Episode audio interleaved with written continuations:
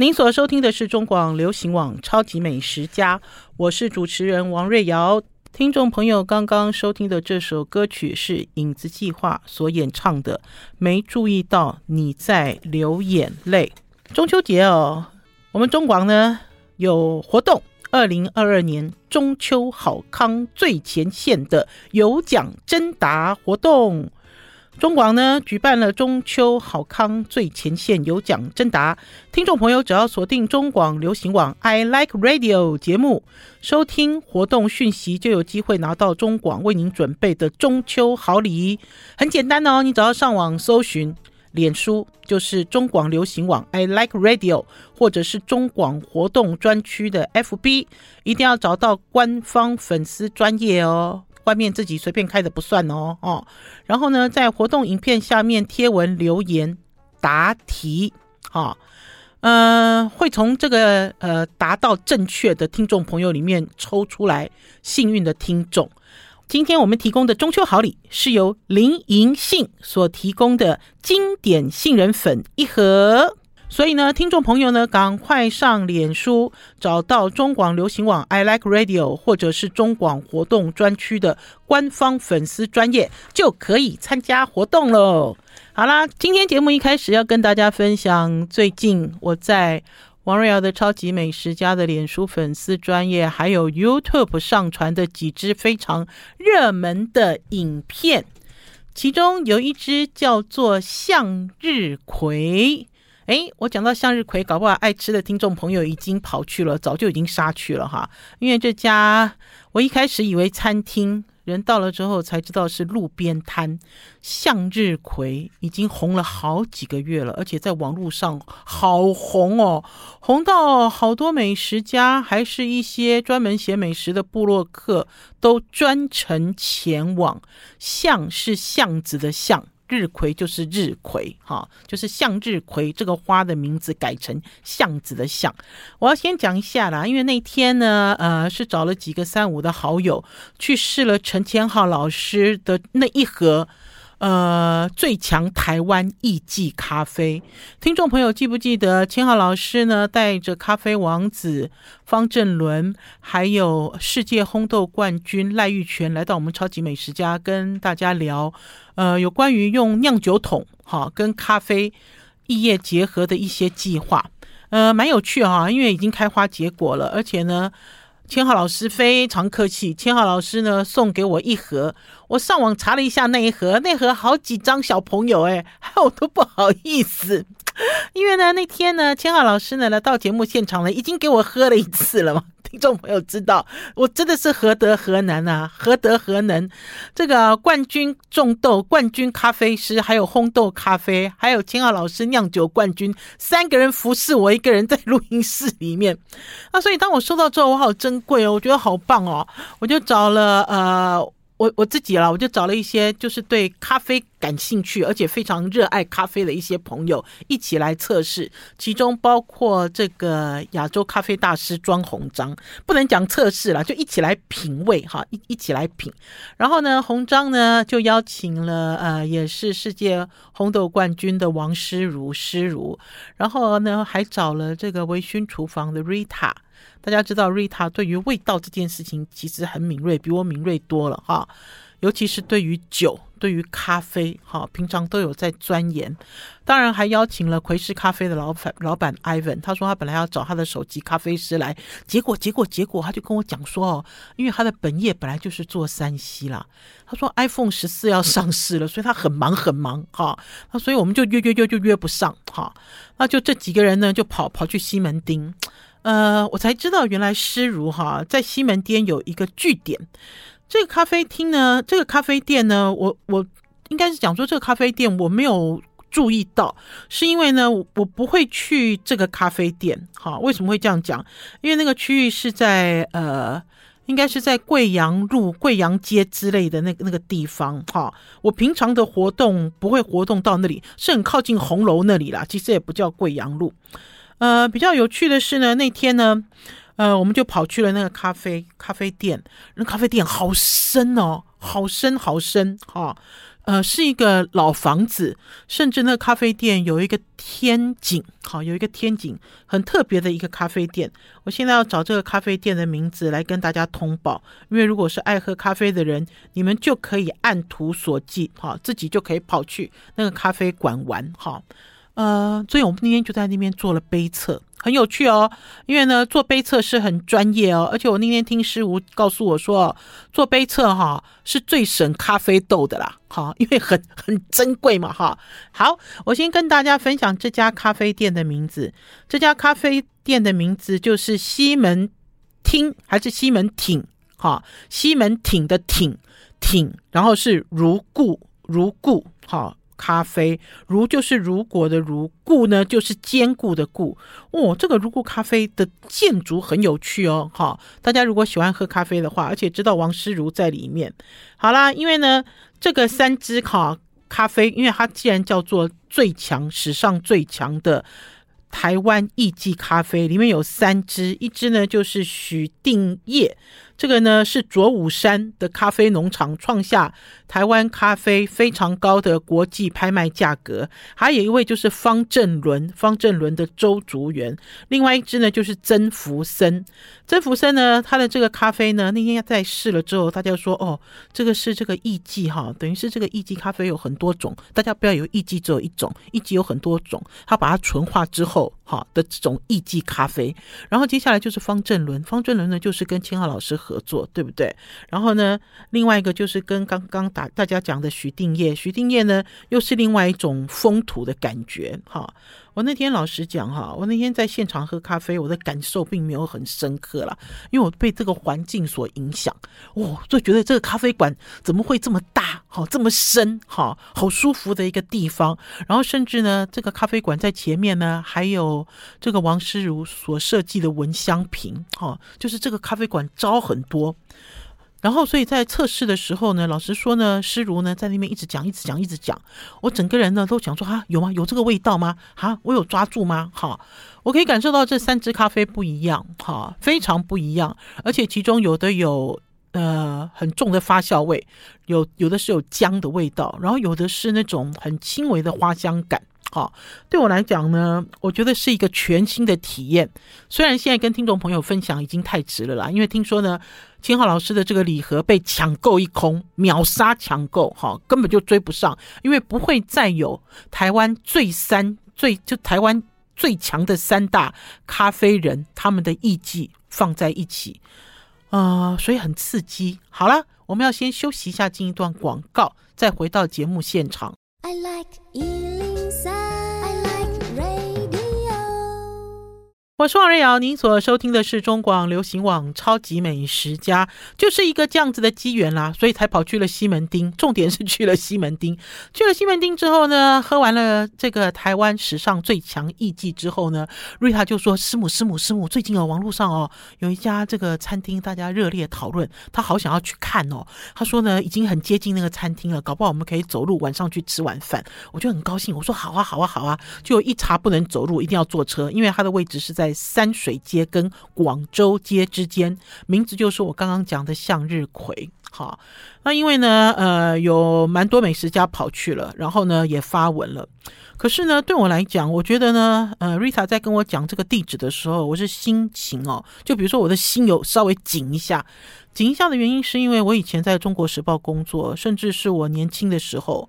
呃，应该是我一读书就吵着要去实习，我就跑到《时报周刊》实习，所以万华这一区对我来讲很熟悉。好，呃，如果没有人带，哈，呃，如果旁边没有男生，万华其实有一些巷子我不敢走。好，呃，我我这个影片已经上传了哈，大家可以呃透过 Google 或者 YouTube 还是 FB 去搜寻哈，我的这支影片关于向日葵的影片。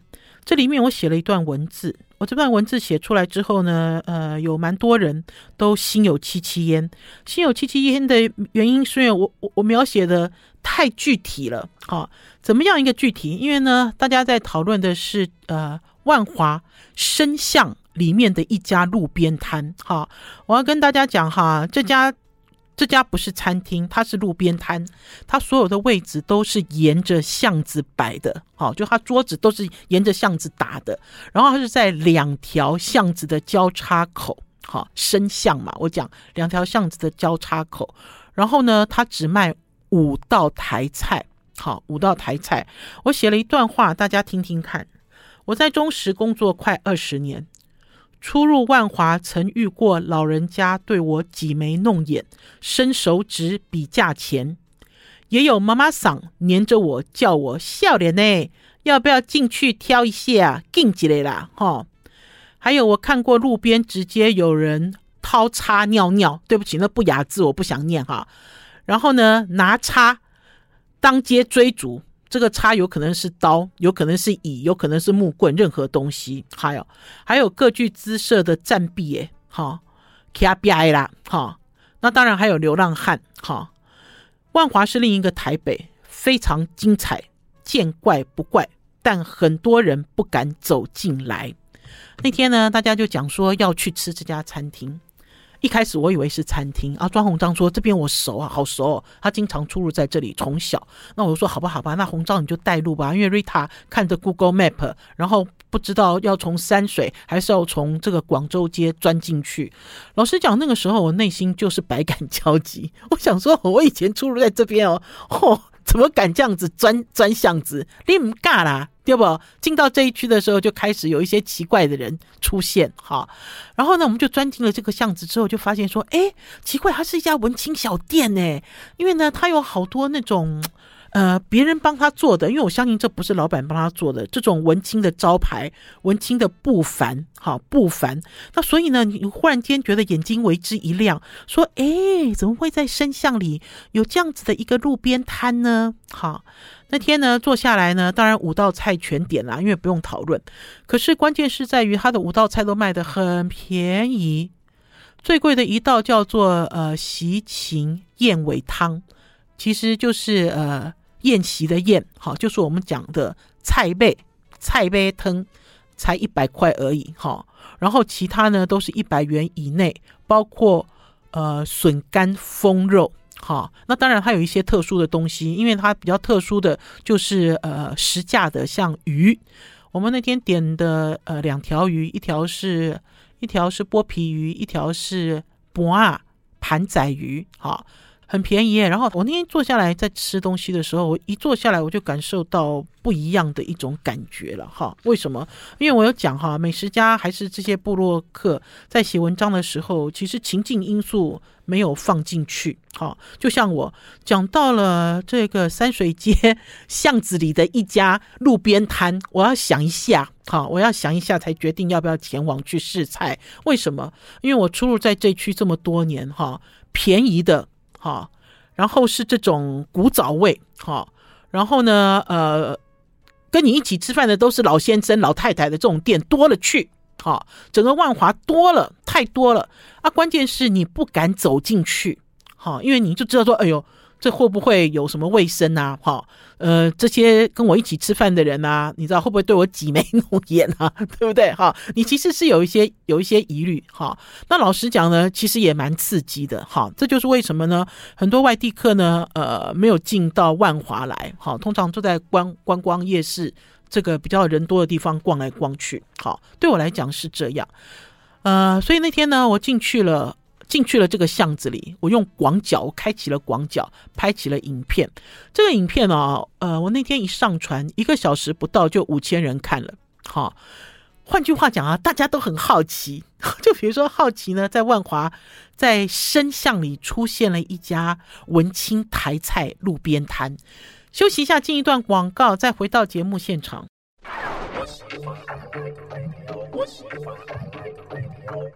您所收听的是中广流行网《超级美食家》，我是主持人王瑞瑶。哦，有听众朋友会说五道台菜还没有啊？对啊，还有一个叫做秘制的蜜酱蜜酱白切鸡。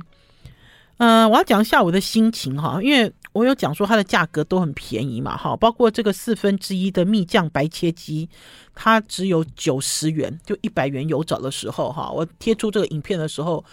不要讲说，我现场他拿出肌肉的时候，我不相信了。影片抛出来之后，也有人不相信，哈，然后也有呃朋友，哈，连友就质问我说，他知道你是王瑞瑶对不对？好，他们都用这种很奇怪的这种，然后因为就我的角度而言，就像呃我在评论米其林指南的得奖星星的时候，也有人说你为什么不服气？高雄那两家得到一星，那因为我就留言了，很简单，我说你吃过了吗？所有的评论都要以事实为基础。你吃过了吗？吃过了没有？如果吃过了，大家再来讨论；如果没有吃过的话，你知道，只是来呛，只是来冲，只是认为你不服气，我觉得这个就没有讨论的空间。好，呃，我自己也很意外了，因为如果大家有看这支影片的话，就会发现那个白切鸡拿上来之后，我也我也我也哇叫了一声哦，我说哦，这么大盘哦，有没有？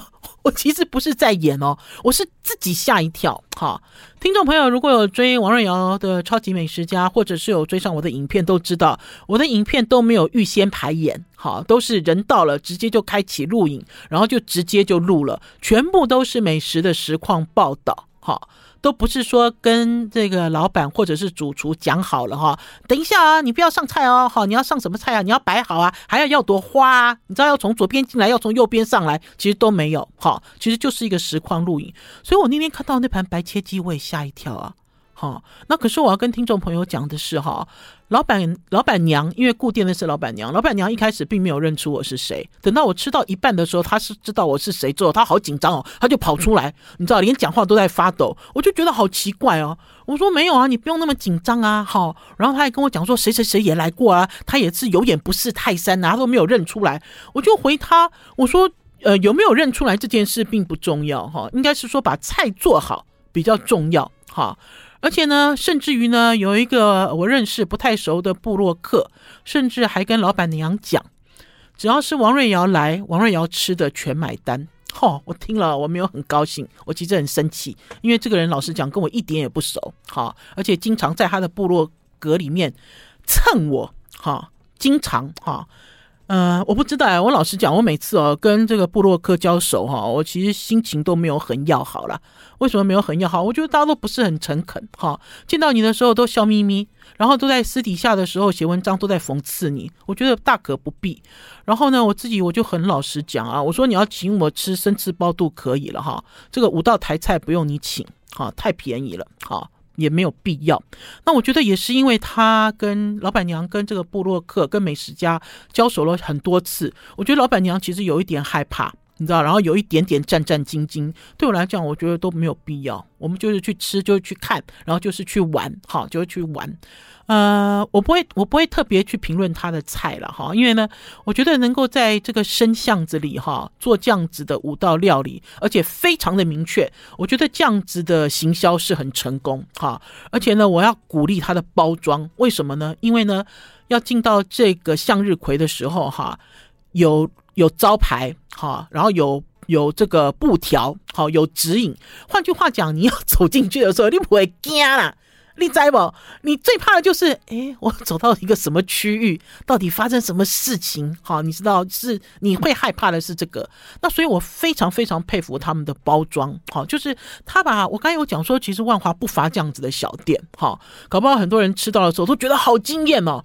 老实讲，呃，味道比他好的，哈，呃，甚至跟他差不多的也有，好。呃，可是没有像这家这么文青哈，这么文青，然后带给大家一个 feel，一个 feel 的感觉。那因为为了这件事，我还特别跟老板娘请教了一下，她说啊，他们是今年大年初一开店，哈，呃，听起来也蛮心酸的了哈。因为呢，呃，他们虽然主打可以吃到呃五星级饭店师傅的手入菜，可是事实上跟五星级饭店无关哈。虽然他先生曾经待过福华饭店，福华不是五星，好不好？而且呢，他待的这个厅也不是台菜，他待的是，如果我没记错的话，他待的是粤菜厅跟宴会宴会厅。好，那可是关键是在于，呃，就是他先生叫陈柏霖，那天很妙啊，因为陈柏霖，因为他之后认出我们是谁了嘛，然后陈柏霖就跑出来然后就很兴奋啊，他都说他都在看那个宝师傅的视频，诶。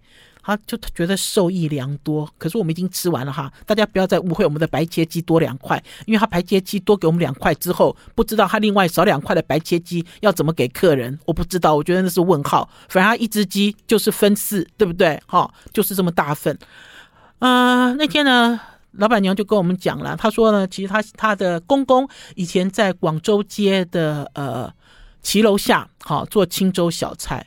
有哎、我有印象哎、青州小菜那个时候呢，在中国时报工作的时候，如果工作到很晚，还是说，因为我曾经有一段时间在晚报，然后之后调去日报，那所以呢，在万华区的白天晚上，我都有涉猎，哈，我都有涉猎，呃，我就记得有，哈，而且不止一摊，而且卖的东西蛮多的。可是问题是因为是在骑楼下，它黑黑的啦，哈，一样也要有人带。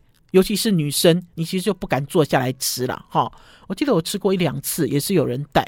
呃，这个老板娘就跟我讲说，她这个公公因为生病了哈，可是一直都放不下这个青州小菜摊，因为卖的很便宜，然后也都是卖给附近邻里的人，就是卖给附近的人吃。好，呃，所以他他的儿子就回来接了，他儿子回来接哦，一天要煮四十道。好，我还不知道这个骑楼下的青州小菜一天要备四十道菜，结果就碰到了新冠啦，怎么办？新冠就没有人啊，怎么办？那就是收啊，收了之后就退回到巷子里啊，啊，就去思考要怎么转型。那所以算是向日葵是他们的转型。老实讲，它是一个路边摊，没有座位的路边摊。他当初的想法应该是要转型为外送点、外卖点，好，这样子的想法。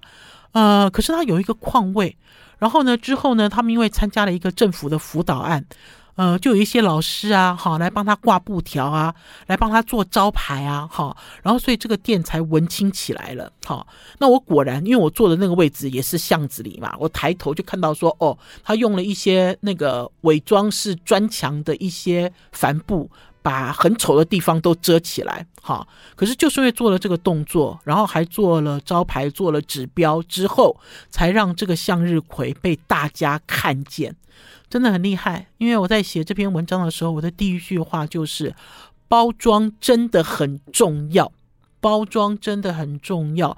向日葵的菜当然做得不错。因为呢，他做的这个呃菜味菜味汤呢，有这种不止酸菜的发酵。因为呢，我的影片呢 PO 出来之后呢，就有人立刻 tag 了另外一位知名的中破塞叫林明灿，然后呢，我们就在 FB 上有了一些讨论。呃，我就说他的这个呃菜味做的不错，因为有发酵的酸味。结果呃，林明灿师傅就回我说，这不难啊，只要加一点酸菜，好。我觉得把事情看得太简单了哈，加酸菜难道客人跟我都吃不出来吗？不只是酸菜，它里面包括了蔬菜，顶就固 A B 好，大家知道这个菜尾嘛，原来腾来腾去，然后呢菜会混在一起，然后有一些污醋的元素在里面，然后萝卜煮久了也会酸呐、啊，对不对？它其实把那个味道做出来了，所以呃，老板娘说花了蛮多的时间把新鲜菜做成。呃，这要讲吗？是剩菜吗？把新鲜菜做成剩菜打包的大集合。好了，我们要先休息一下，进一段广告，再回到节目现场。I like 我是王瑞瑶，您所收听的是中广流行网《超级美食家》。网络真的是无远弗届啊！大家呢透过网络都去找吃的。然后呢，我在我的 FB 上传了这段影片之后，才发现其实爱吃的人早早就去了，而且呢，有人就 PO 出了他们吃的东西的内容。好，那我也特别上网去 Google 别人哈所分享的。有关于向日葵的四分之一白切鸡，我是不是有多两块还是多四块？好，我也把它剖出来给大家看。哈，我觉得应该是讲说啊，大家在网络上哈，我我刚才其实讲到这个布洛克讲到一半。讲到一半的原因是因为我觉得有的人进到了网络哈，就变得很没有礼貌哈，然后就会认为说呃网络的规矩就是这样子，我从来都不这样认为哈。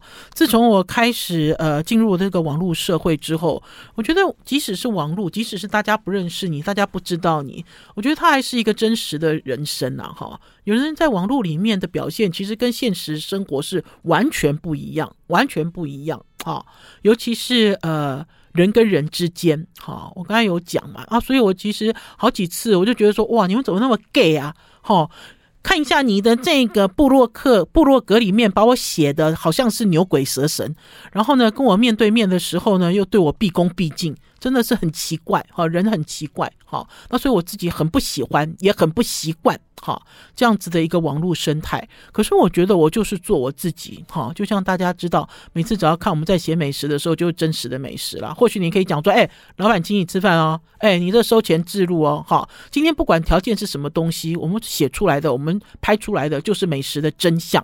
然后还有呢，也很奇怪，如果你们觉得你的白切鸡比较少。你应该要去跟老板说啊，你怎么跑来跟我要，对不对？如果假设你们已经吃过了哈啊，所以我我自己就是秉持我自己要做的东西，然后用我的观点来给大家介绍。然后呢，这个影片上传之后呢，就发现我真的有好多人都在热烈讨论那一区的生态，哈，就是那一区的环境，哈。然后呢，也有人呢抛出他们吃的东西，然后甚至于呢，我觉得呢，在向日葵里面，它虽然看起来像是文青小店。呃，可是因为他用的都是那种一次性使用的餐具了哈，然后呃，如果是大菜，就是我刚才讲的是五道菜，他就会不是用纸哈，否则他其实他是会用纸。就像我第一次看到有人用这个，你有看过那个纸做的导游酱油碟子吗？应该没有看过，对不对？我就看过纸做的哦，在向日葵只做的酱油碟子。好，虽然一切都从简，可是他们都让他们的菜看起来像是一个套餐的形式。因为呢，他们也透过这五道菜发展了套餐，哈，就是一个人份。我刚才有讲到说，它的价格都很便宜，它的价格便宜是因为它都是一人份。好，我觉得这样子的策略也非常聪明。哈，并不是说一大堆人坐在一起分来分去，没有。哈。另外呢，我还要特别特别奖励这个向日葵了哈，呃，他们这家小店真的很努力，因为呢，他们有一块黑板，这个黑板呢会写出当日的鲜鱼哈，所以那天我们点了两条鱼，我有讲过，一条是红烧的剥皮鱼，一条是干煎的盘仔鱼。吃到一半的时候，宝师傅就讲，宝师傅说啊，一般的这个餐厅哦，还是这种小吃店都不出这种菜，为什么？因为。要拼回转率，你看它的这个价格定得这么低，那一定要客人越多，它才会越赚钱。那可是他会出这两条鱼哦，就要厨师就要花功夫，一个要煎嘛，煎完之后要红烧，然后一个要干煎，要整个恰恰。两只鱼哈的处理方法都极优，哈都有那种妈妈在家里煮给你吃的那样子的感受，哈。然后呢，宝师傅才会讲说，嗯，这个其实是一个有佛心的店了哈，因为他不会呃只选那种卤了一大锅卡起来卡起来都不会合理，好，大部分的菜他不会这样子做，就像那只白切鸡一样。呃，老实讲，在万华哈，我采访过，在山水市场里面有一家专门卖白斩鸡哈的这个呃，就专门白斩鸡专卖店啦。我那一年哦，就看到说啊，他居然用了一个方形的大锅，然后这个煮白斩鸡一次可以煮六十只诶，大家知道这个煮鸡哦是越多越好吃，因为鸡汤等于是鸡汤煮鸡。然后我那次试了他的白斩鸡，然后我就觉得说哇，为什么连菜市场的白斩鸡的水准都这么高？好，那所以那天呢，我吃到了陈柏霖的白斩鸡，然后他告诉我那是花东鸡的时候，我就觉得他做的很好，处理的很好。这个鸡一定是当天现杀的啦，哈，就不是不是杀哦，不是 kill 哦，是 cook cook 哦，哈，就是神，就是当天现煮哈的这种甜度哈，还有香气哈，然后还有就是它鸡皮跟鸡肉之间有皮冻。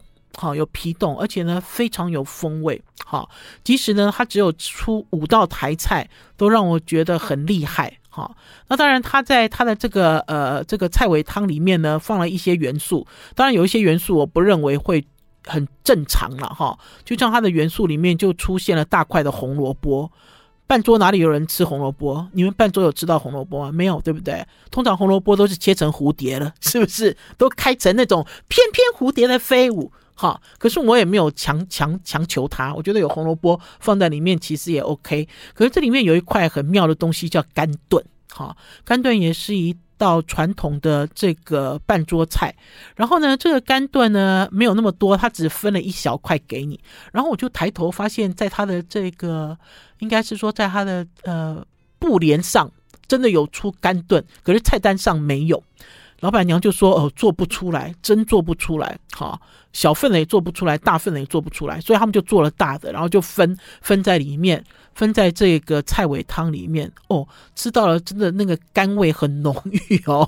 大家知道肝炖是什么吗？肝炖就是以前、啊，猪肝还很贵的时候，很很有价值的时候，会把猪肝弄碎，好，然后跟豆腐啊，还是跟肉什么的混在一起，然后蒸成一个猪肝的大布丁，好，然后再去泼。”再去淋你所要的酱汁，呃，酸甜的也好，好咸香的也好之类的东西。那所以呢，你会在它的这个呃燕尾汤里面发现一个味道浓郁的干炖，真的很有古早味。好了，我们要先休息一下，进一段广告。包装真的很重要，休息一下再回来。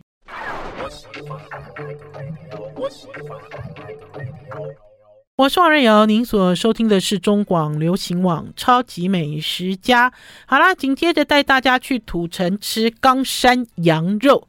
呃，在上个月吧，我的弟弟兰亭和牛集团的蓝小明，他其实已经跟我吵了好几个月了。他就讲：“姐姐姐姐，我要带姐姐跟姐夫去吃最好吃的羊肉汤。”他说：“他的羊肉汤哦，有牛奶，有奶香味。”可是我真的太忙太忙了。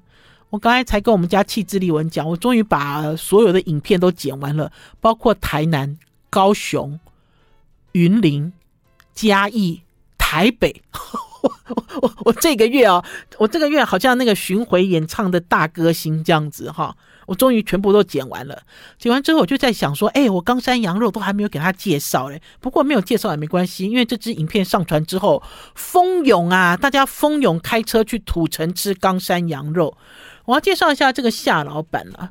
这个夏老板呢，他说呢，呃，他跑去南部学南部口味的羊肉，学了一个月回来，好，然后呢，包括调味料，好，然后包括呃熬汤的方法，然后包括炒这个羊肉或者是羊肉面，好，都特别花功夫，而且做出了一套 SOP。我自己很喜欢吃羊，好好爱哦。我的冰箱里都还有羊肉片，进口的羊肉片。呃，宝师傅好不爱哦，宝师傅都觉得羊肉的味道好重哦。他每次只要看我吃羊，他就皱眉头，跟我每次在吃大蒜一样，他都皱眉头看我，哈、因为他觉得我会产生一些气味，让他觉得不舒服。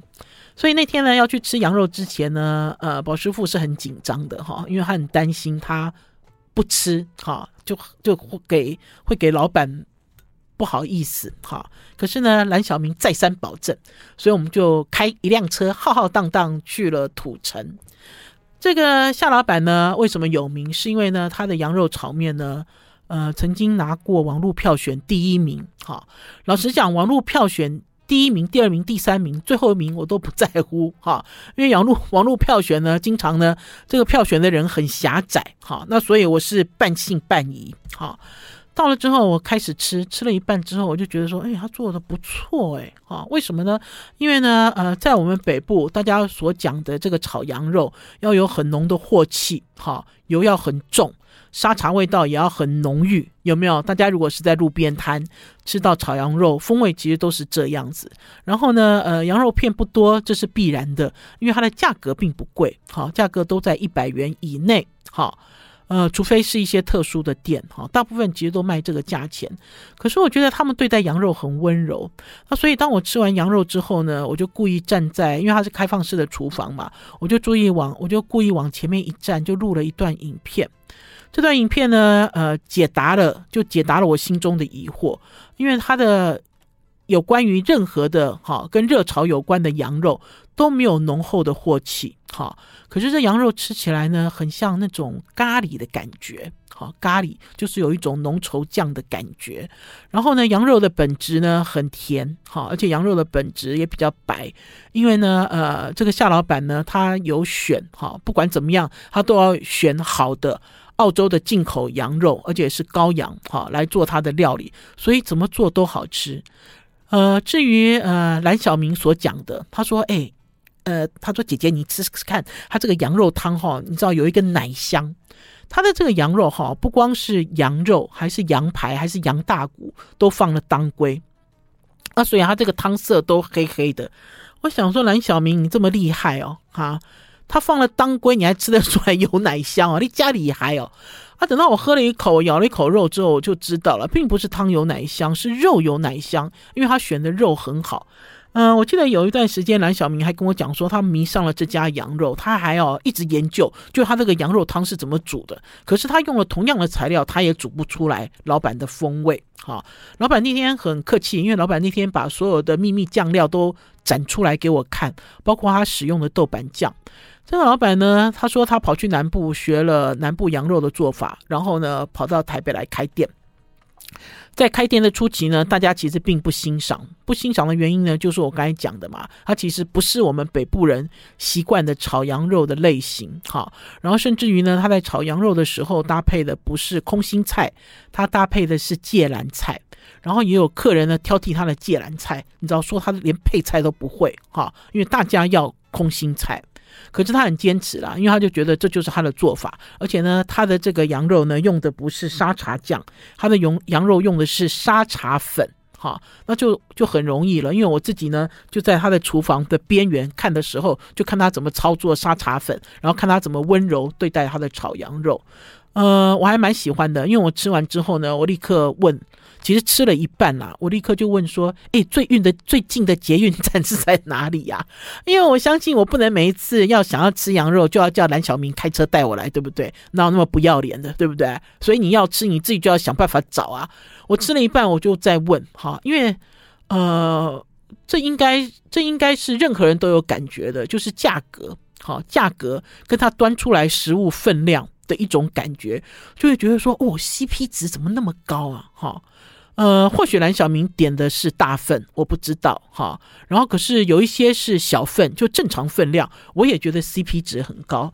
我要推崇他有一道菜，这道菜呢是呃麻油姜片炒羊肉。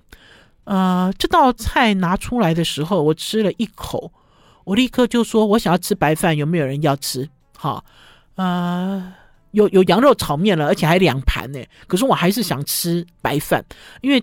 这一盘就是下饭菜，好，处理的极好，处理的极佳。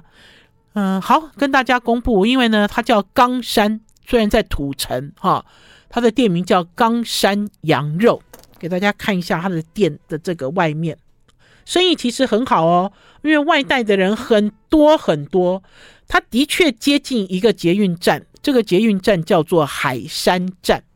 那个时候呢，我公布了影片之后，也有一些听众朋友在下面回应说这家不错，他有吃过，然后甚至有人也赶快去 Google 说哦，就在海山站啊，哦，很近啊，非常方便。呃，我觉得在这个时候，大家可以跨到外县市去，去寻找一些好吃，然后又超值的美食。至少你人在土城可以吃到冈山羊肉，有没有很幸福啊？很幸福，对不对？好啦，超级美食家今天的节目到一个段落，明天中午空中再见，拜拜，拜拜。